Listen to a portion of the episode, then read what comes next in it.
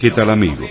Desde San Fernando, sexta región de Chile, aquí comienza una nueva edición de Chile Podcast. Chile Podcast. Chile Podcast. El primer podcast educativo de Chile. Reciban un cordial saludo de su productor y presentador, profesor Carlos Toledo Verdugo.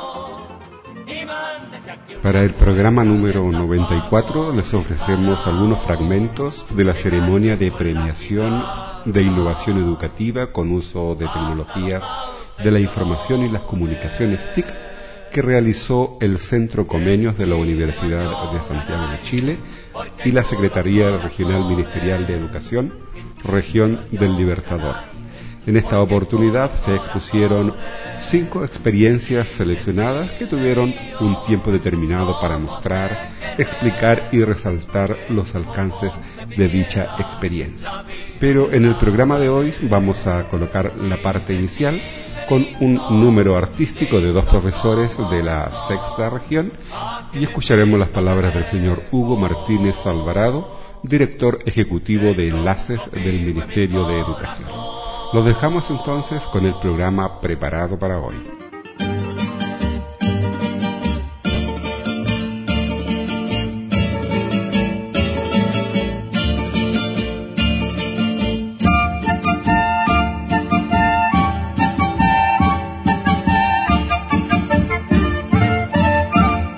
Existen diferentes formas de abstraernos de lo cotidiano. Una de ellas es dando cabida a expresiones de índole artística. En este contexto, la música, cuando es interpretada con sutileza, nos evoca sensaciones que la particularidad de cada individuo transforma de acuerdo a su sentido. Si a lo anterior sumamos poesía, la interpretación puede llegar a ser sublime y mágica. En esta oportunidad, los profesores Benito Miranda Pérez y Gonzalo Farías Poblete nos invitan a maravillarnos y disfrutar de un momento de evocación donde la palabra y la música se conjugan en lo que conocemos como. Buenos días. En realidad, agradecer la presentación que hicieron tan emotiva. Nuestra vida artística con mi colega Gonzalo Farías tiene una corta data, iniciamos nuestro trabajo en Secretaría Ministerial, compartiendo nuestros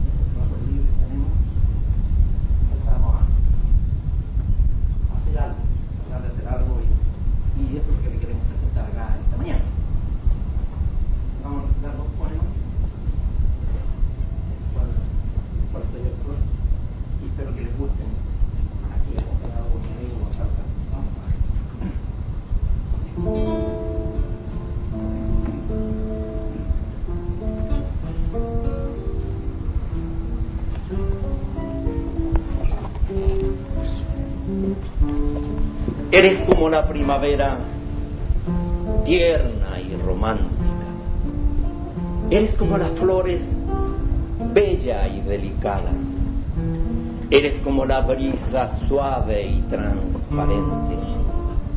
Eres el aire que acaricia y el huracán que me estremece. Así como eres, llegaste a mi jardín, mariposa danzante, arco iris viviente. Así como eres, llegaste a mi vida, paloma mensajera del amor. Te en mis brazos, sentir latir de tu corazón y tu suave voz diciendo, te amo. Diciendo te amo me diste todo, todo lo que quise, tus besos, tus caricias, tus noches y tus días. Y yo, amándote también te di lo mejor de mi vida, mis sueños, mis ilusiones, mis fuerzas y mis energías. Y así, enloquecidos de amor, en el crisol de tus labios se fundió tu cuerpo y el mío, y fuimos uno, y fuimos dos. Así como eres, seguiremos siendo uno, así como eres, seguiremos siendo dos. dos y uno, para siempre, para siempre, mi gran amor.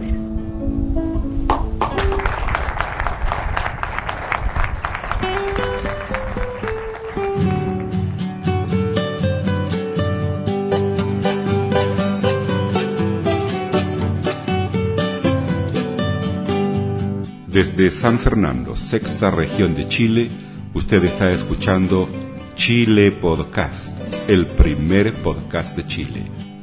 Para preguntas, comentarios, sugerencias y opiniones, usted nos puede escribir a la siguiente dirección: chilepodcast@gmail.com.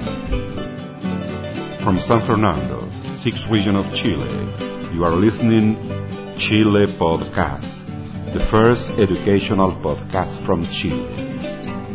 For opinion, comment, and suggestions, please write to us to the following email address chilepodcast at gmail.com.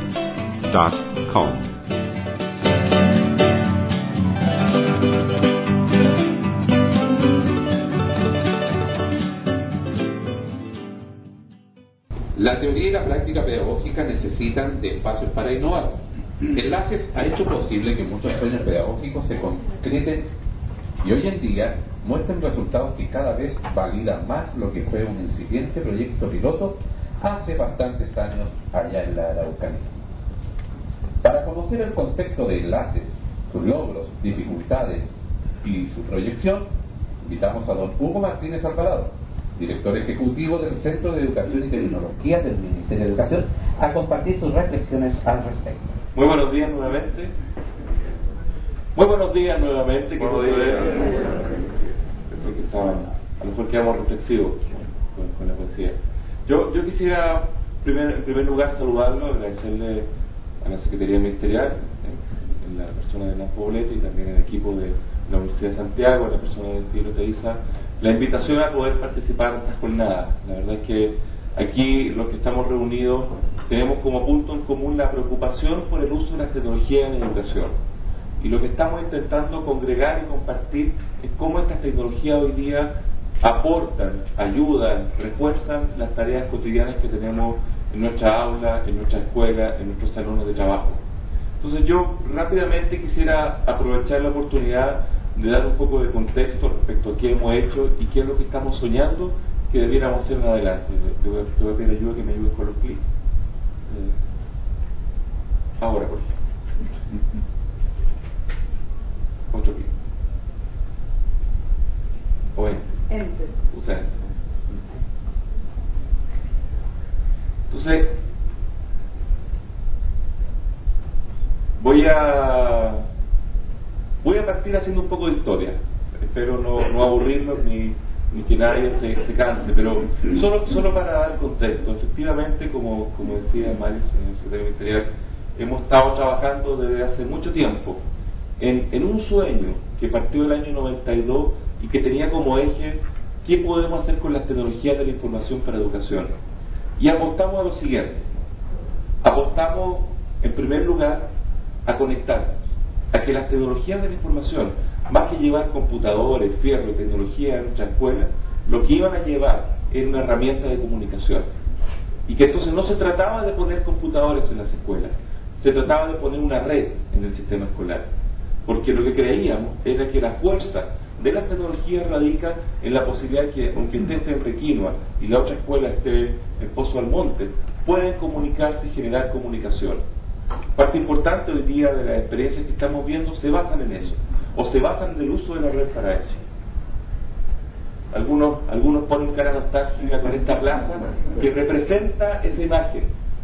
Porque cuando entrábamos al computador que estaba en nuestra sala de clase, eh, y, aquí hay varios que hasta se emocionan mirándolo, fueron Macintosh, fuera, fuera incluso aquí hubo una, una comuna, yo creo que vi un profesor recién ahí de San Vicente, en que tuvimos la primera plaza sobre DOS eh, histórica, con el apoyo más de la gente de la municipalidad de San Vicente de Tagua, para que pudieran conectarse en primera escuela.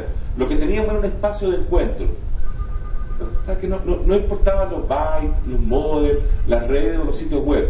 Lo importante era que cuando usted hacía clic se encontraba con una comunidad escolar que más allá de los computadores importaba lo que usted le importaba.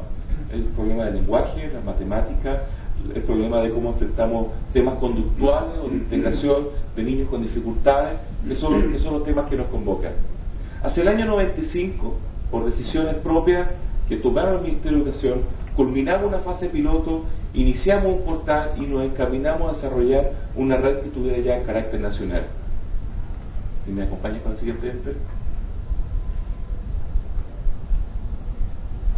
La red ha crecido. La red ya no es espacio piloto. Ahí, hay algunos números y algunas imágenes que, que tienen que ver con estos hitos. Que tienen que ver cuando, por ejemplo, la Telefónica 7C de Chile nos aportó en un gran esfuerzo importante llegar a tener internet en todas aquellas escuelas que tuviéramos capacidad técnica. El año 98, el año 98 fuimos pioneros en nuestra región, en toda Sudamérica, probablemente en Latinoamérica, de tener la cobertura más importante de escuelas que se podían conectar a internet. Con esa cobertura, con esas capacidades técnicas que disponíamos en ese momento. Pero todas las escuelas, especialmente las escuelas urbanas, que tenían capacidad técnica, podían llegar a tener una conexión analógica a Internet. Los, los que vienen a continuación en la historia tienen que ver fundamentalmente con la creación de un portal que permitía crear un espacio donde pudiéramos recabar antecedentes, elementos y apoyo para el uso de esta tecnología. Esta, esta historia termina en 2005 con un esfuerzo importante del Ministerio de Educación por tomar esta experiencia y transformarla entonces en un centro. Desde, desde hace ya, desde marzo de este año, no somos enlaces, seguimos siendo enlaces, pero enlaces es parte de un esfuerzo más importante del Ministerio de Educación, que es poseer una capacidad técnica de liderazgo, de innovación en el ámbito de la tecnología de educación. Por eso hoy día este Centro Nacional de Educación y Tecnología, además de acoger la experiencia en la red escolar Enlaces que, que coordina la Liga Vergara, también acoge la experiencia que tiene que ver con el tremendo esfuerzo como país que estamos desarrollando por incluir digitalmente poblaciones sociales o sectores sociales que hoy día no tienen acceso a la tecnología. Por eso, por eso es importante la presencia de, de la gente que hoy día compone la mesa digital de la región. Porque este esfuerzo que hace el Ministerio de Educación se suma a esfuerzos más importantes por no, no solamente por dotar con tecnología, no solamente por abrir escuelas a la comunidad, no solamente por tener estrategias de alfabetización digital, sino que por intentar que las tecnologías, además de estar presentes y desarrollar soluciones de acceso, sean usadas para fines que puedan eh, estimular, en nuestro caso, los aprendizajes, la educación, las prácticas docentes, pero también el desarrollo, la inclusión, la participación social, etc. Cerremos, ahí la historia y hablemos un poco de los logros antes de hablar del futuro.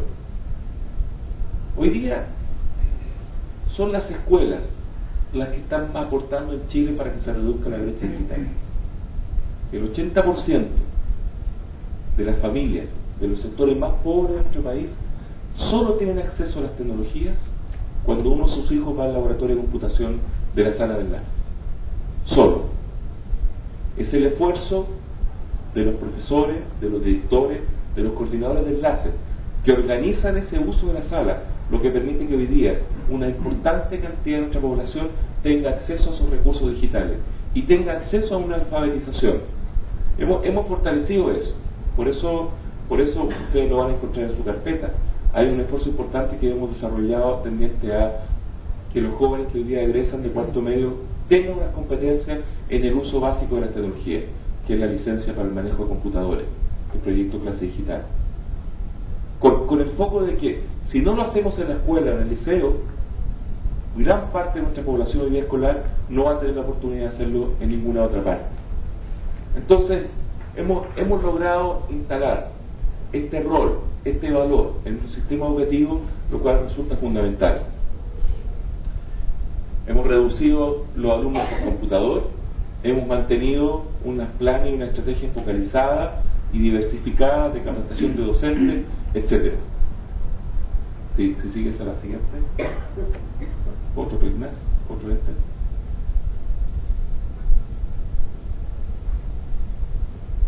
Más de mil escuelas hoy día están abiertas a la comunidad, de tal forma que pueden acoger a, en general a sus apoderados, pero también a otras personas de la comunidad para que puedan eh, desarrollar estrategias de alfabetización digital. en Enlace desarrollamos un, manual, un modelo pedagógico de tal forma que hoy día tenemos una estrategia de alfabetización digital. No solamente se trata de abrir la escuela, sino que de permitir que una herramienta como el marinero pueda hacer ese trabajo de inclusión digital. En la siguiente.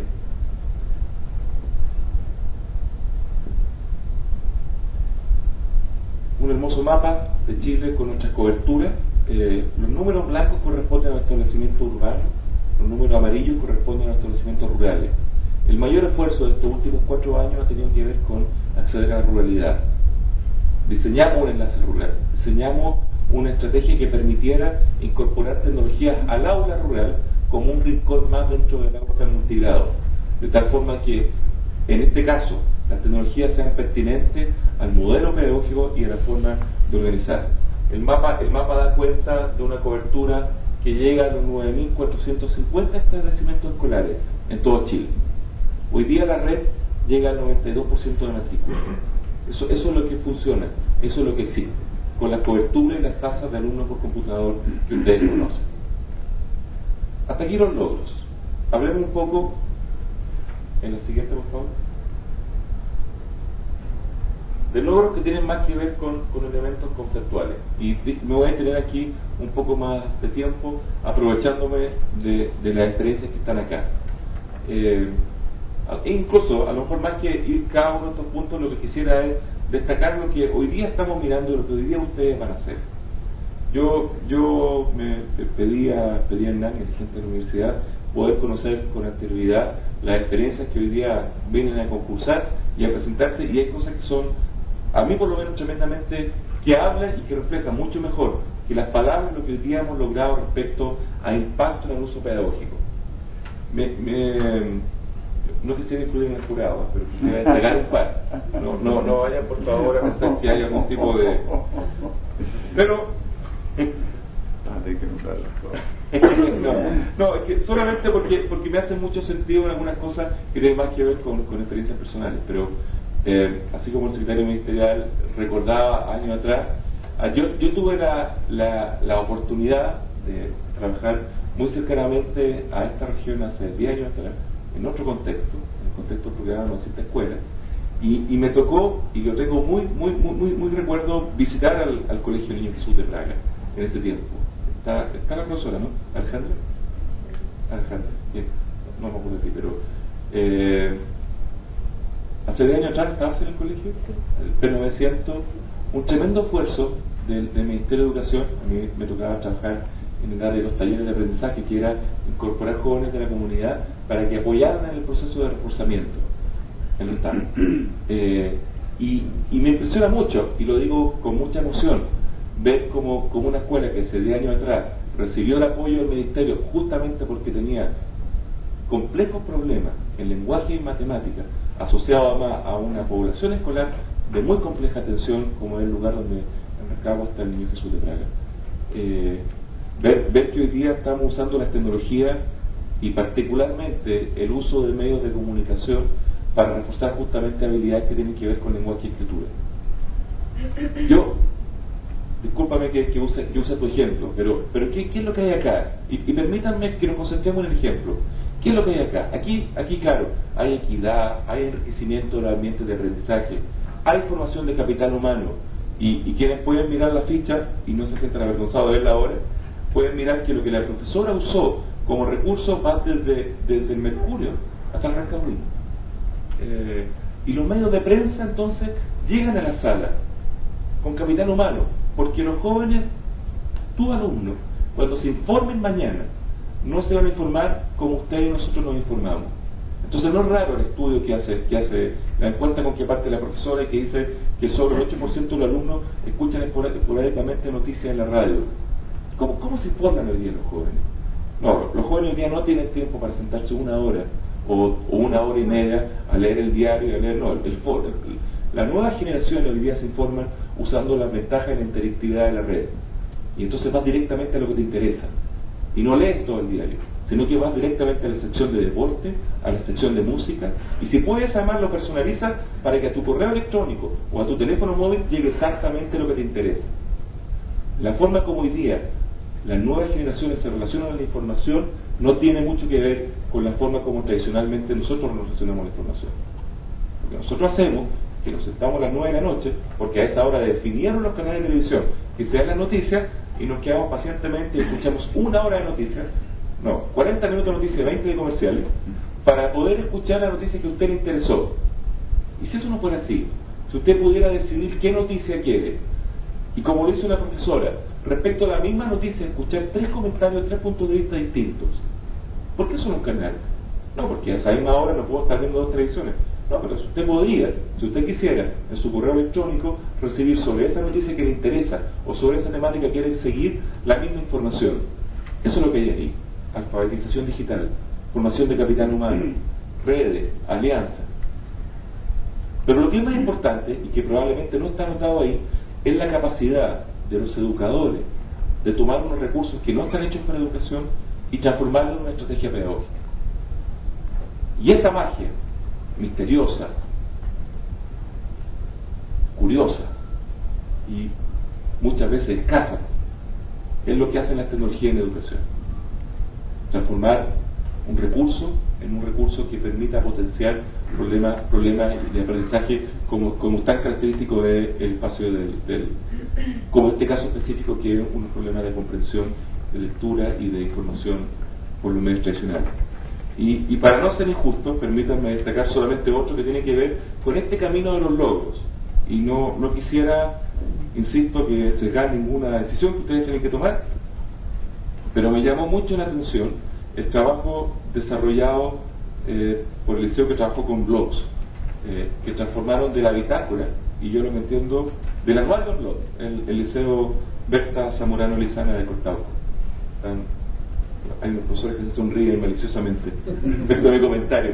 Pero, pero nada, más, está también el profesor que está a cargo de los del podcast chileno, ahí está escondido, eh, con, con, experiencias que tienen que ver con una forma de comunicación que, no, que difícilmente logramos entender su alcance.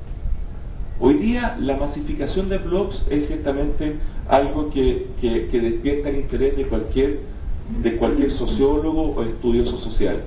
Lo que los jóvenes hacían y lo que usted y yo hacíamos cuando escribíamos nuestros diarios de vida y recitábamos unas poesías como la que los profesores nos recitaron para poder expresar nuestro amor por, la candidata de turno para ser polola, eh, de ese tipo de candidata me refiero lo hacíamos en unos cuadernos, en unos diarios de vida.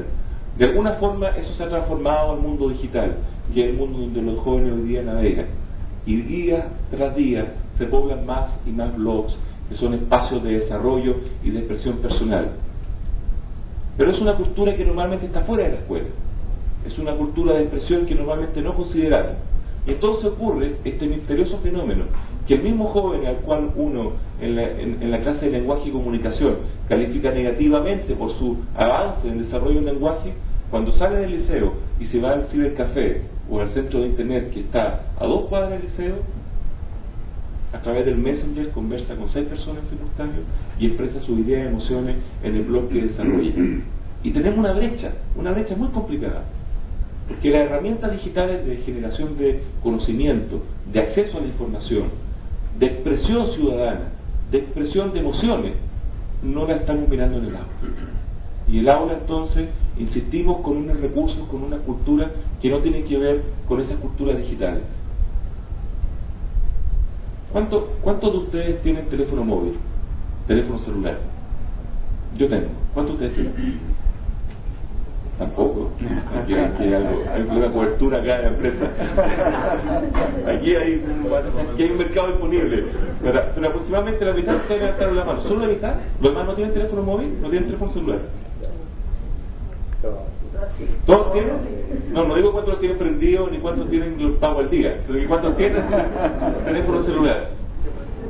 La mitad de los jóvenes, de acuerdo a los estudios que hemos hecho nosotros, la mitad de los jóvenes con que usted trabaja en su liceo tiene acceso a un teléfono celular.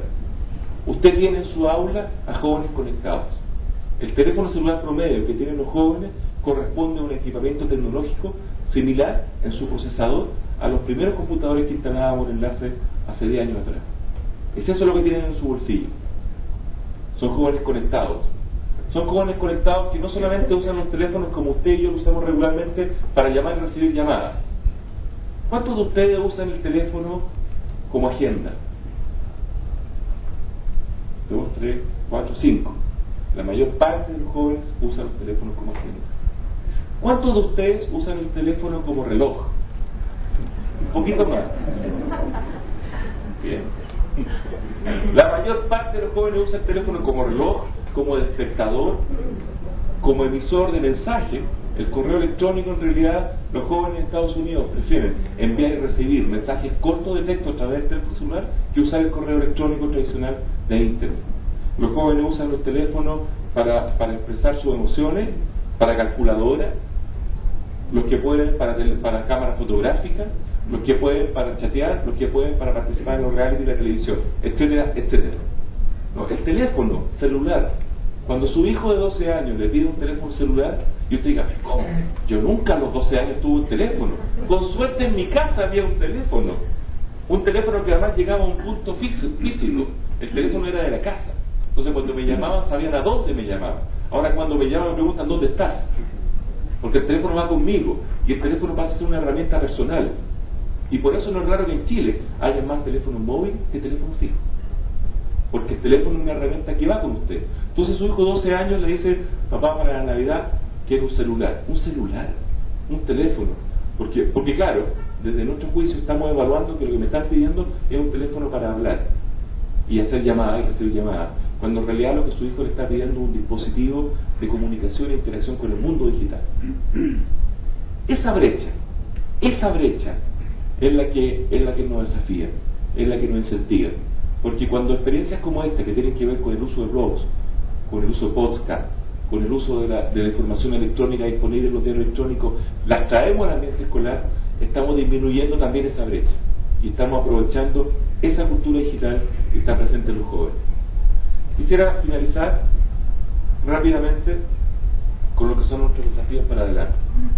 Eh, nos preocupa la equidad nos preocupa fuertemente que las políticas que diseñemos de ahora en adelante y que implementemos en los próximos años de la red de y de este Centro de Educación y Tecnología puedan diferenciar aquellas comunidades que más requieren y que tienen más limitaciones para alcanzar por sus propias capacidades el acceso, el uso y los recursos.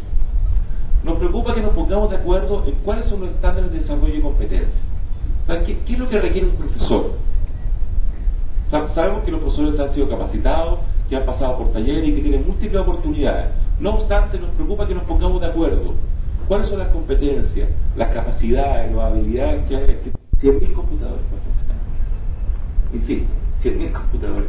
Son muchos computadores, con muchos problemas de soporte, con muchos problemas de mantención. Y entonces lo que hacemos hoy día cuando vamos a hacer mantención en una escuela es que vamos, independientemente si la escuela tiene 9 computadores porque es pequeña, o sea un liceo grande que tiene 3 salas de 30 computadores, usamos la misma estrategia, los mismos tipos de red, los mismos tipos de tecnología. Tenemos que innovar en educación respecto a, aprender a usar tecnología. Nos preocupa fuertemente, por ejemplo, cómo podemos llevar tecnología de forma fácil y simple al aula. Eh, ¿Qué es lo que tenemos que hacer? Eh, ¿Son proyectores? ¿Son proyectores en PC? ¿Tenemos que establecer redes inalámbricas en las escuelas? ¿Cuáles son las mejores tecnologías más sustentables, más baratas y más eficientes para que podamos aumentar la disponibilidad y la diversidad de uso de las tecnologías? Fundamentalmente preguntándonos lo que está resaltado ahí, en función al modelo pedagógico de su tecnología. Eh, hemos que ahí lidera probablemente una de las experiencias y de modelos sobre los cuales más hemos insistido en buscar que tiene que ver con desarrollar estrategias de uso y de, incremento en el mejoramiento de aprendizaje de geometría, aprovechando de la tecnología. No es fácil. Poder encontrar un modelo que funcione, que se masifique y que sirva no es fácil. No hay recetas en esto. Como en general no hay recetas en. Y, y hacerlo nos pone en la punta de la innovación porque por más que hemos preguntado, buscado fuera de nuestro país, tampoco sobre esto hay respuestas muy eficientes fuera. Y nuestros problemas son eso. Nuestros problemas no son los computadores, ni cuántos computadores por alumno, ni qué ha hecho banda. Nuestros problemas siguen siendo en lenguaje, en matemática, en ciencia, y en inglés, y en educación física, y en expresión artística. Y si sobre eso no tenemos respuesta respecto a cómo usamos tecnología, podemos quedarnos solamente con la alfabetización y no llegar a apuestas de uso que incrementen esos aprendizajes. Finalmente nos preocupa la sustentabilidad de esta inversión y de este desarrollo.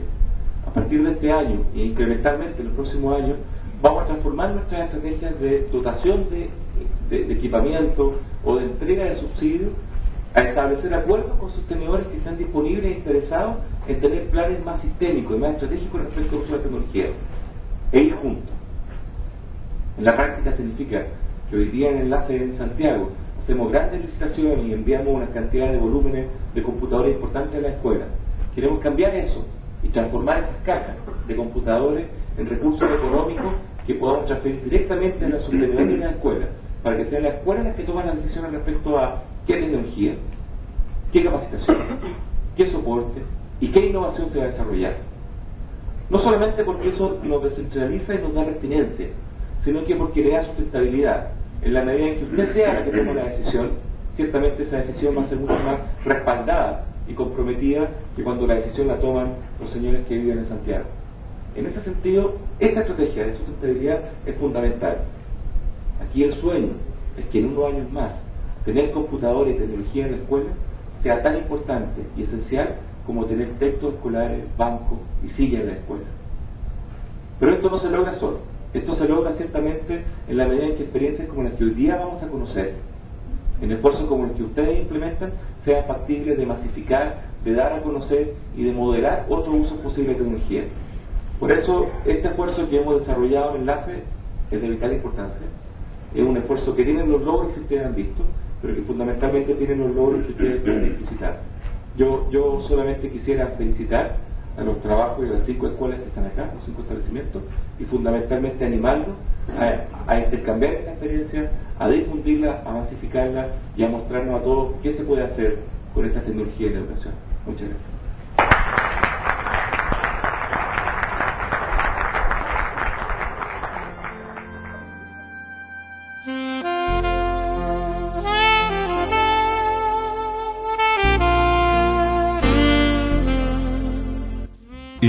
Este programa para recibir un importante mensaje de la palabra de Dios.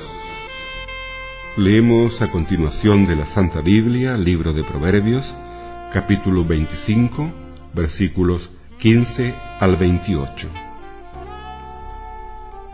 La paciencia calma el enojo, las palabras suaves rompen la resistencia. Si encuentras miel, no comas más de la cuenta, no sea que de mucho comer la vomites. Si visitas a tu amigo, no lo hagas con frecuencia, no sea que se canse de ti y llegue a odiarte. Mazo, espada, flecha puntiaguda, eso es quien declara en falso contra su amigo. Confiar en un traidor en momentos de angustia es como andar con una pierna rota o comer con un diente picado.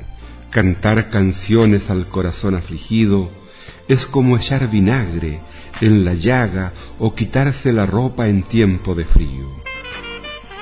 Si tu enemigo tiene hambre, dale de comer, y si tiene sed, dale de beber.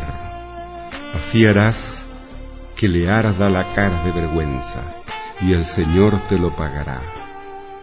Por el viento del norte viene la lluvia y por las malas lenguas las malas caras.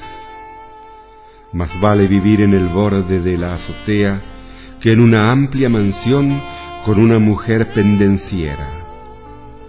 Como agua fresca en garganta sedienta, así caen las buenas noticias de tierras lejanas. Manantial de agua turbia y revuelta, es el inocente que tiembla ante el culpable. No hace bien comer mucha miel, pero es una honra investigar lo difícil. Como ciudad sin muralla y expuesta al peligro, así es quien no sabe dominar sus impulsos. Hemos leído de la Santa Biblia, libro de Proverbios, capítulo 25, versículos 15 al 28.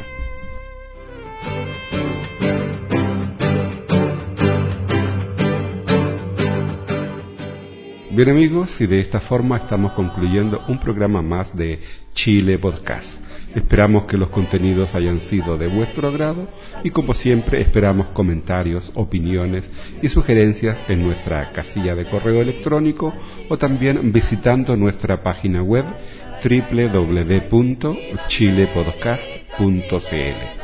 Durante esta semana también he colocado un libro de visitas donde ustedes también tienen la posibilidad de visitar y dejar ahí algún comentario. Eso ha sido todo por hoy. Desde San Fernando reciban un cordial saludo del profesor Carlos Toledo Verdugo. Mi banderita banderita. Mi banderita banderita tricolor. Colores que son emblema, emblema de mi nación. Mi banderita Chile, la banderita tricolor.